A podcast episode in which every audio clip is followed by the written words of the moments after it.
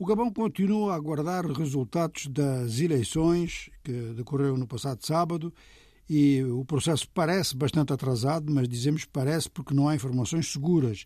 E o primeiro elemento que dificulta é que há um corte de internet que corre até agora e há também corte nas emissões de três eh, canais franceses, um de rádio, dois de televisão, e algumas rádios comunitárias também estão sem condições, rádios comunitárias gabonesas estão sem condições eh, de emitir. Há, sobretudo, uma grande intimidação nos meios jornalísticos, de uma forma geral, até mesmo na informação que, em geral, corre pelas redes sociais e que está a correr agora no boca a boca. Mesmo aí há precauções, porque não se sabe muito bem eh, por que razão figuras da oposição estão a ser presas só por terem participado em reuniões. Por exemplo, o vice-presidente do partido Reagir, que é um partido de oposição, foi preso. Não se sabe porquê, acredita-se precisamente que foi numa destas passagens de boca a boca de mensagens sobre as eleições. Ora, estas mensagens no boca a boca estão a circular. Eh, há o boca a boca e há também a comunicação telefónica. Bom, é mais ou menos a mesma coisa.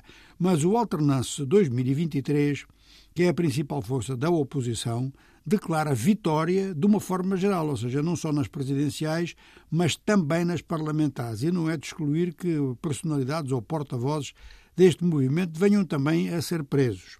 Bom, o que se passa é que, primeiro, o corte da internet está a dificultar as coisas, mas, em segundo lugar, o sistema de transmissão das atas é realmente muito moroso, sempre, nas eleições do Gabão. As atas têm que ser transmitidas e praticamente levadas em mão, do nível local ao nível provincial. Aí elas são centralizadas, há uma primeira soma que é comunicada ao nível nacional, e o nível nacional pode pedir uma segunda retificação ou uma segunda eh, observação. A oposição diz que este sistema facilita em todas estas passagens e no tempo que isto demora, facilita então a montagem de esquemas eh, de fraude que afetariam o próprio software. Ou seja, o software seria vulnerável à introdução de elementos que estão fora da sua própria programação. Isto a nível interno e isto a nível assim muito parcial, porque há informações de que não se dispõe. Agora, o que não se vê é realmente manifestações de rua. O que se nota mais é as cidades do Gabão, as duas principais, como, Port, como perdão, Libreville e, e, e Franceville. As cidades ficam desertas a partir das seis da tarde. Aliás, há um recolher obrigatório pouco depois.